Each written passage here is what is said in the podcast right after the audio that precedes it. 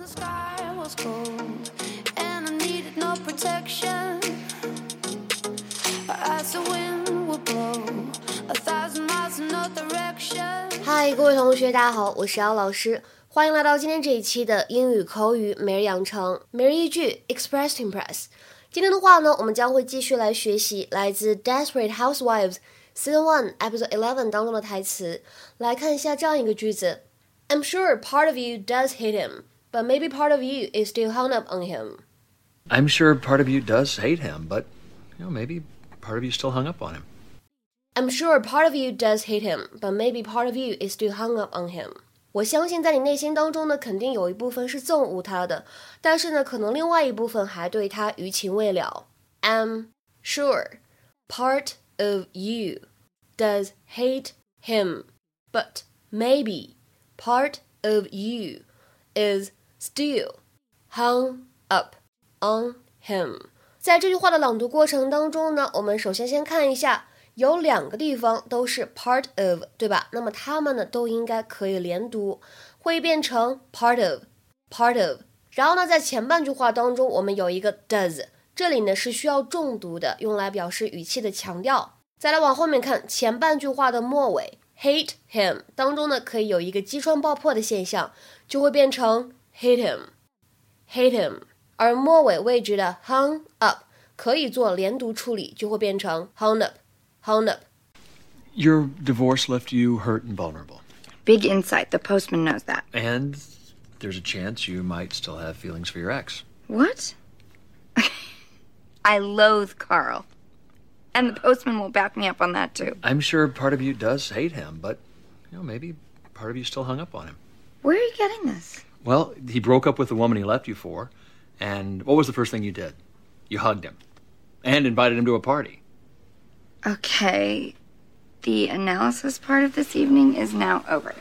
今天的节目的话呢，我们只讲一个表达，就是这个 hung up 什么意思？If you say that someone is hung up about a particular person or thing, you are criticizing them for thinking or worrying too much about that person or thing. 那么这样的一个表达，经常用来表示啊，批评某个人对什么什么事情忧虑的过多，或者想什么什么想的太多，通常呢都是一种贬义的色彩。那么它呢，经常会跟介词 on 或者 about 来搭配。其实它的用法呢，非常类似于形容词，经常出现在 be 动词的后面，所以呢，也可以直接在中间加上连字符 hung up，这样的表达呢也对，变成了复合形容词。比如说，看一下下面的例句，第一个呢就是比较典型的，They broke up。But he still hung up on her.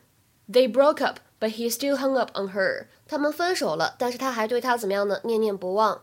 再比如说，Are you really that hung up on her? 你就真的那么迷恋她吗？Are you really that hung up on her? 那么再比如说，You guys are so hung up about the way you look. You guys are so hung up about the way you look. 你们这帮人也太在意长相了吧？太在意外观了，对吧？You guys are so hung up about the way you look. 那么再比如说，He is just a teenager who is hung up on the latest fashions. He is just a teenager who is hung up on the latest fashions. 他只是一个对时尚过分关心的青少年。再比如说最后一个经典的例子啊，Mark is really hung up on Mary. She's hung up too. See how she smiles at him.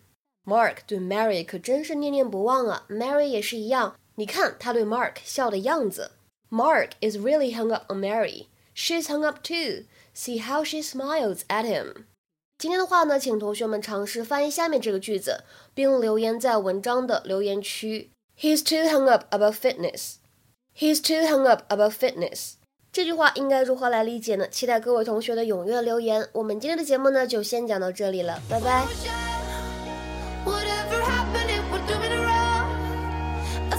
I could sing my favorite song when I was young.